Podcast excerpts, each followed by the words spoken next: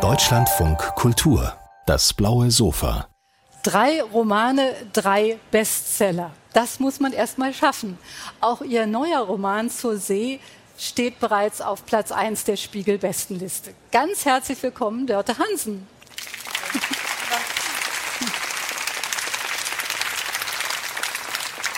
Ich frage mich, haben Sie sich an den Erfolg gewöhnt oder sind Sie trotzdem noch ein bisschen unter Druck, wenn Sie, oder vielleicht gerade beim Schreiben des dritten Buchs, dass Sie denken, oh, jetzt muss das auch wieder so ein Erfolg werden? Wie ist das? Also der Erfolg ist, ist mir nie so ganz geheuer. Ich habe immer das Gefühl, dass der Erfolg ist wie so ein Typ mit äh, ein bisschen zu weißen Zähnen und ein bisschen zu brauner Haut und so weiter. Der ist total nett, ein sehr netter Begleiter, der immer mitkommt und einem alle Türen öffnet und so weiter. Aber ich traue ihm nicht so ganz über den Weg. Also weiß man nie, ob der äh, da bleibt und ob er wiederkommt. Und äh, der Druck war nicht weniger als beim zweiten Roman und auch nicht weniger als beim ersten. Ich habe das Gefühl, den Druck machen sich die meisten Leute, die schreiben, selbst. Und dann ist es natürlich schon, klar, es ist auch eine Angst vorm Scheitern, die ist auch jedes Mal dabei. Aber es ist interessant, welchen Nerv Sie offenbar treffen mit Ihren Büchern. Was meinen Sie, was das ist? Ich weiß es auch nicht. Ich glaube tatsächlich, mit den ersten beiden Romanen ähm, habe ich vielleicht das, das erzählt, was, was viele Leute ähm, auch erleben. Also vor allem mit Mittagsstunde vielleicht das, das, den Untergang des Dorfes. Also viele Menschen, die eine Dorfkindheit erlebt haben und festgestellt haben, die Dörfer haben sich so radikal verändert. Das hat etwas mit uns gemacht und das hat uns seelisch ein bisschen überholt, das Ganze. Und ich glaube, dass, dass sich darin viele Leute wiedererkennen. Ich kann mir vorstellen, dass ähm, es vielleicht auch daran liegt, dass die, die Generation die meine Bücher liest. Das, also meine Generation ist diejenige, die die Bücher kauft, die Bücher liest. Und vielleicht habe ich, ähm, bin ich ein bisschen typisch für die, für die Themen, die meine Generation umtreibt. Mhm. Zur See spielt diesmal nicht in einem Dorf, sondern auf einer Insel. Sie haben sich auf eine Insel begeben, bei der ich mich manchmal gefragt habe, ja, die kenne ich doch, aber dann ja irgendwie doch nicht. Es ist tatsächlich eine fiktive Insel, ja, genau. richtig? Wie haben Sie die aber gefunden? Die habe ich mir zusammengebaut, tatsächlich aus so ziemlich allen Inselerfahrungen, die ich gemacht habe oder allen Inselerlebnissen, die ich hatte, vielen ähm, Gedanken oder Eindrücken oder Bildern, die ich gesammelt habe auf Inseln. Ähm, und ich wollte auch eine, die praktisch all das, wo ich all das erzählen kann, was ich brauche. Also ich habe sie mir wirklich so zusammengeschrieben, wie ich sie brauche, um, um die verschiedensten Themen unterbringen zu können. Ja. Zu dieser hier braucht man eine Stunde mit der Fähre, je nach Wetter, manchmal ein bisschen mehr. Haben Sie für dieses Buch nochmal speziell auf einer Insel recherchiert? Ja, ich habe die Hintergründe, diese historischen Hintergründe, ja. äh, die habe ich recherchiert und da gibt es äh, ein tolles Archiv auf der Insel Föhr, wo ich gewesen bin. Ansonsten habe ich sehr viel ähm, gelesen über, über Walfang natürlich und auch über, über Tourismusgeschichte, also die, Bäder, äh, der, die Bäderentwicklung und so weiter. Also ja, ich musste eine Menge recherchieren und eben auch sehr frei erfinden. Das ist der erste Roman, der kein autobiografisches Geländer hat. Mhm. Also ich kenne zwar Inseln und Halligen seit meiner Kindheit ziemlich gut, aber ich habe nie auf einer gelebt. Sie sind eine wunderbare Zuhörerin und Beobachterin. Das merkt man auch natürlich an diesem Buch. Was haben denn die Bewohner gesagt von den Inseln, auf denen Sie recherchiert haben und ja jetzt vielleicht auch speziell auf Föhr? Das weiß ich noch nicht. Ich habe mit Ihnen noch nicht gesprochen. Ich habe im Dezember eine Lesung auf Föhr. Das wird, ja. wird spannend. Das weiß ich nicht genau. Und ich bekomme verschiedene äh, Nachrichten von Sylt äh, oder von Spiekeroog und so weiter, oder von, von Halligen, wo Leute sich wiedererkennen. Aber sicherlich wird, auch, äh, wird es auch häufig so sein, dass Leute auf den Inseln sagen, nee, es ist bei uns ganz anders gewesen. Es ist eben wirklich eine fiktive Ja, nee, ich meinte auch bei der Recherche, aber das haben so. Sie dann wahrscheinlich nicht so raus. Ich habe hab keine nicht so Gespräche geführt ah, ja, so, ne? Das habe ich nicht gemacht. Ich bin Machen also nicht, ja auch Insulaner nicht so gerne. Nee, bin nicht so reportageähnlich rangegangen. Ja, ja. Es geht auch hier um einen Strukturwandel, wie in Ihrem Roman Mittagsstunde da geht es um den, die Flurbereinigung, die ganze Dörfer zerstört hat. Und hier geht es um den Tourismus, der auch viel zerstört hat, aber nicht nur. Es ist ja ein sehr vielschichtiges Buch, aber man erfährt, was der Tourismus eben auch angerichtet hat. Was, was war für Sie da das Herausragende, das Wichtigste? Ja, es ist wieder diese Beidseitigkeit. Es ist genau wie beim Strukturwandel auch. Ähm, auf der einen Seite muss man sich von vielen Dingen verabschieden und äh, äh, erlebten einen Verlust vieler Dinge. Mhm. Und auf der anderen Seite gewinnt man dadurch eine Menge. Bei den Inseln ganz konkret, ähm, die Personen, die ich in diesem Buch beschreibe, die, die nach und nach immer mehr vom Tourismus leben und immer weniger von der Seefahrt oder von der Fischerei, erleben das natürlich als eine Art Verlust, aber auf der anderen Seite eben auch als eine Befreiung oder eine Erleichterung. Es ist eine wesentlich ähm, ungefährlichere Art, sein Geld zu verdienen und es ist, ähm, der Wohlstand ist größer auf den Inseln und so weiter. Äh, es hat eben nur seinen Preis. Ja. Es hat seinen Preis. Welcher ist das genau? Das kommt ein bisschen darauf an, welche Figur man ist. Ich habe eine Figur in diesem Buch, die, die sehr leidet unter diesen, diesen äh, Fremden, die auf die Insel kommen und das Ganze aus ihrer Sicht so als eine Art Kulisse dann missbrauchen oder, oder sich auch breit machen auf der Insel, die dazu führt, dass man eben kein, keine Wohnung mehr findet, wenn man da äh, zum Beispiel eine Altenpflegerin ist. Ich habe da die Altenpflegerin in diesem Buch oder ähm, äh, die sich dann so ein bisschen verraten oder verkauft fühlt, wenn die Mutter sich den Gästen gegenüber ganz anders benimmt als sonst. Also, und, und, auf der anderen Seite eine Familie, die Familie Briggs, die sehr, sehr gut lebt von diesen Touristen, von den Eintagstouristen, die mit ihrer Kutsche um die Insel fahren und trotzdem so eine Art Seelengeld dafür bezahlen, diese Familien Briggs, die sagen, es ist ein leichter verdientes Geld, es ist eine gute Einnahmequelle, aber es ist trotzdem so, äh, man muss ein bisschen manchmal um die Würde ringen äh, mhm. und das tun sie. Ja, es ist ja auch so, dass die Kultur eigentlich zu so einer Art Folklore verkommt. Darunter leidet ja besonders die Figur, die Sie gerade schon erwähnt haben. Eske heißt sie. Äh, sie ist Altenpflegerin, wie Sie schon sagten, und sie wehrt sich immer gegen die Touristen, indem sie Heavy Metal hört, ganz laut in ihrem Auto und wirklich mit Affenzahn über die Insel fährt und sich dann freut, wenn die Touristen zur Seite springen müssen. Was mir bei dieser Figur auch aufgefallen ist, sie hat ja Versuche unternommen, die Insel zu verlassen. Es gelingt ihr aber nicht. Die Insel bleibt für sie Heimat. Und, und ich habe mich gefragt, äh, warum ist es so schwierig? Also klar, Landschaft prägt, das haben Sie ja auch in, in äh, Mittagsstunde beschrieben, aber prägt eine Insel nochmal besonders, weil es auch eine dramatischere Landschaft ist? Das könnte man auf jeden Fall meinen und ich glaube, das denken wir auch, äh, in, dass, dass vielleicht dieser, dieser Magnetismus oder dieses Gefühl, auf einer Insel ähm, zu Hause zu sein und dahin zu gehören, dass es noch stärker ist. Aber es ist einer der ganzen Mythen, die ich in diesem Buch eigentlich immer wieder in Frage stelle. Mhm. Auch der, der Mythos der, der, Prägung wird in Frage gestellt. Also ich habe in den ersten beiden Büchern ja sehr viele Figuren beschrieben, die, die ich als geprägt auch, auch zeichne. Und ich frage mich in diesem Buch eigentlich, ähm, ob diese, diese Annahme, dass wir geprägt sind von unserer Umgebung und von der Umwelt oder von der, von der Insel, wo wir leben, von unseren Familien, äh, ist die überhaupt nachweisbar? Gibt es das eigentlich? Oder, oder sind das Geschichten, die wir uns immer wieder erzählen, bis wir sie glauben? Das finde ich auch das ganz Besondere an dem Buch, dass Sie eben überhaupt nicht mit Klischees arbeiten. Sie erzählen sehr liebevoll, melancholisch, aber vermeiden eben jegliches Klischee. Ganz im Gegenteil, sie stellen Klischees in Frage und es ist auch ein sehr vielschichtiges Buch. Das hat mir auch so gut gefallen. Wir haben es ja schon angesprochen, der Tourismus, der also beide Seiten hat. Er ist einerseits nervig, er verändert das Leben für die Bewohnerinnen und Bewohner, vor allen Dingen, wenn die Häuser weggekauft, die dann aber tagsüber, äh, ja, im Jahr über ste leer stehen die meiste Zeit. Und andererseits ist er eben auch Einnahmequelle. Und was Sie sehr äh, gut schildern, ist ja auch, das haben Sie schon angedeutet, das, wovon die Menschen bislang gelebt haben, nämlich vom Walfang. Und das war ein sehr hartes Leben.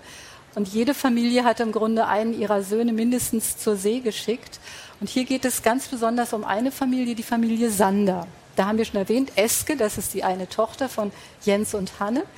Und Jens und Hanne, vielleicht erstmal zu Jens, er ist noch zur See gefahren und die beiden haben darunter sehr gelitten. Was war das größte Problem?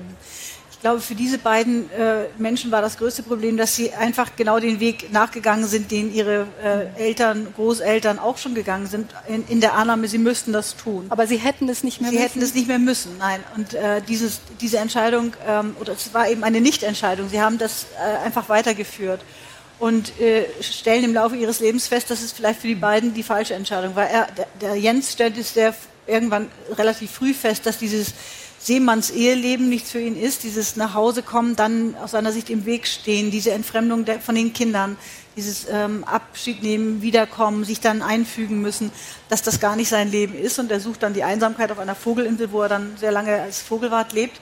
Und die Hanne äh, hat eigentlich, äh, und das, da kommen diese Gäste wieder ins Spiel, sie hat ähm, sehr viel Freude daran, dass Leute kommen ins Haus. Es ist für sie, ähm, ist, ist diese Sommerzeit, wo die Gäste da sind, eine sehr beglückende Zeit, weil sie da äh, die Leute von, von außerhalb hat, weil sie die Gastgeberrolle spielt. Sie ist Repräsentantin ihrer Insel, ihrer Kultur in dieser Situation.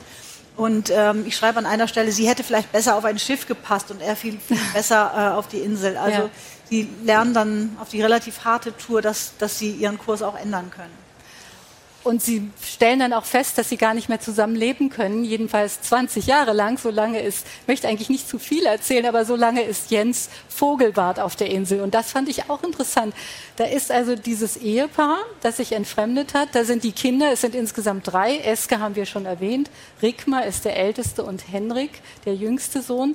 Und die leben eigentlich so aneinander vorbei. Und das geht offenbar auf so engem Raum einer Insel.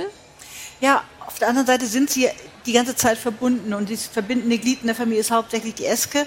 Aber man, man merkt trotzdem, dass sie sich alle, also jetzt ausgenommen äh, der Vater, der sich wirklich lange verabschiedet und wirklich nur noch zu der Eske nachher eine Verbindung hält, aber diese Figuren sind untereinander, die sind schon sehr stark verbunden. Man ähm, merkt es nicht gleich. Man sieht nur, dass sie sich immer im Blick haben, dass sie, dass sie, äh, dass der eine den anderen, zum Beispiel die, die Kinder sich gegenseitig das, das Schwimmen beibringen. Also erst der Bruder der Schwester, dann die Schwester dem jüngsten Bruder. Also sie sind, äh, sie bringen sich Dinge bei. Sie sind, ähm, sie helfen sich. Äh, als der älteste Bruder wirklich strandet, äh, kommt er bei seinen Geschwistern unter. Äh, und ähm, und trotzdem ist jeder für sich und sehr, sehr mhm. einsam, ja. Ich finde auch interessant, wie Sie die Wut schildern von Hanne, also die eigentlich überhaupt nicht damit umgehen kann, dass ihr Mann immer wieder zur See gefahren ist und in dieser Zeit ja wirklich eine Wut angestaut hat. Und das ist die Rede von Ablassgaben, die die Männer dann immer mitbrachten von ihren Reisen, irgendwelche Geschenke. Und sie hat einen ganz besonderen Ring. Was hat es mit dem auf sich? Ja, den hat er irgendwann mal mitgebracht von einer Reise auf See. Das ist ein Ring mit einem gletscherblauen Stein, ich schätze mal so eine Art, ja, vielleicht ein Aquamarin oder so. Und der ist ihr zu groß und sie trägt ihn aber trotzdem. Sie trägt ihn halt auf dem Ringfinger, äh, auf dem Mittelfinger, weil er nicht auf dem Ringfinger passt. Und dieser Ring spielt immer eine große Rolle für sie, weil er auch ihre Ungeduld oft so ein bisschen ähm, ausdrückt. Sie muss immer in diesem Ring drehen und irgendwann kommt er wieder nach diesen ganzen Jahren und das und ihr fällt dieser Ring runter und das erste, was er sagt nach diesen 20 Jahren Abwesenheit, ist eben, du musst ihn kleiner machen lassen. Und sie sagt, naja, man kann jemandem mir auch einen Ring schicken, der passt. Hm. Also, hm. Ja. Es gibt noch eine, finde ich, besonders tragische Figur. Das ist dieser Rickmar, der älteste Sohn, der eben auch noch zur See gefahren ist und dort ein traumatisches Erlebnis hatte. Er ist eigentlich wirklich eine tragische Figur, oder? Ja, er ist äh, deswegen tragisch, weil er ein, ein Seemann ist, der eine, eine, panische Angst vor dem Wasser entwickelt. Mhm. Und zwar auch mit einem Grund. Er äh, gerät mit seinem Containerschiff ähm, in eine weiße Wand, also in eine dieser Monsterwellen, die es gibt. Und äh, das Schiff ähm, ist in schwerer Not und äh, es, es, ist eine sehr gefährliche Situation und er kann äh, seitdem nicht mehr ohne Angst zur See fahren und betäubt diese Angst dann lange mit Alkohol, bis das dann auch keinen Zweck mehr hat. Ich habe mich gefragt, ob nicht eine Hauptfigur auch das Meer ist. Mhm. Und inwieweit das Meer äh, die Struktur und Sprache des Romans geprägt hat. Das ist Abgesehen davon, dass es einen großen Sog hat, diese ja, Erzählung. Das ist tatsächlich so. Ich wollte, diese, dieses Buch ist auch eine, eine, Art Hommage an die See. Vielleicht auch so eine, hm. äh, gar nicht mal nur ein Loblied, sondern vielleicht auch ein großer, ähm, eine große Respektsbezeugung, weil es ja auch was sehr Beängstigendes hat, das Meer. Und ich habe versucht, ähm, in, der, in, meiner Form, in meiner Sprache, in meinem Rhythmus, diese, diese See in diesem Buch ähm, sozusagen fast einzuschreiben in, dieses, in diese Geschichte. Und deswegen sehr, sehr stark mit, mit Ton und Rhythmus gearbeitet, mit so einer Art anschwellendem, abschwellenden ja. äh, ähm, Ton. Das muss man eigentlich laut lesen auch, dachte ich. Haben Sie auch beim Schreiben äh, laut ja. gelesen? Ja, das mache ich auch immer und, und bei diesem musste ich das ganz oft. Also es gibt immer großes Gemurmel im, in meinem Arbeitszimmer. Zum Glück bin ich da alleine.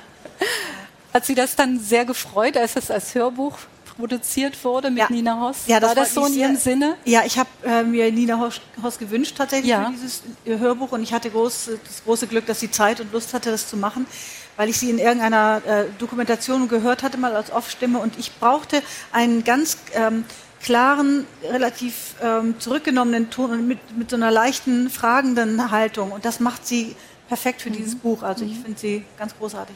Ich finde auch der karge und aber sehr poetische Stil passt unheimlich gut zu der Art und Weise, wie äh, Bewohnerinnen und Bewohner auf einer Insel miteinander kommunizieren, wahrscheinlich wirklich eher karg. Ne? Ja, oder das vermuten wir das auch wieder. Das ist das, eben auch wieder ja. eine, eine Frage, die ich da wieder stelle und denke, ja, könnte sein, dass wir das gerne glauben wollen und dass ja. dem gar nicht so ist. Ne?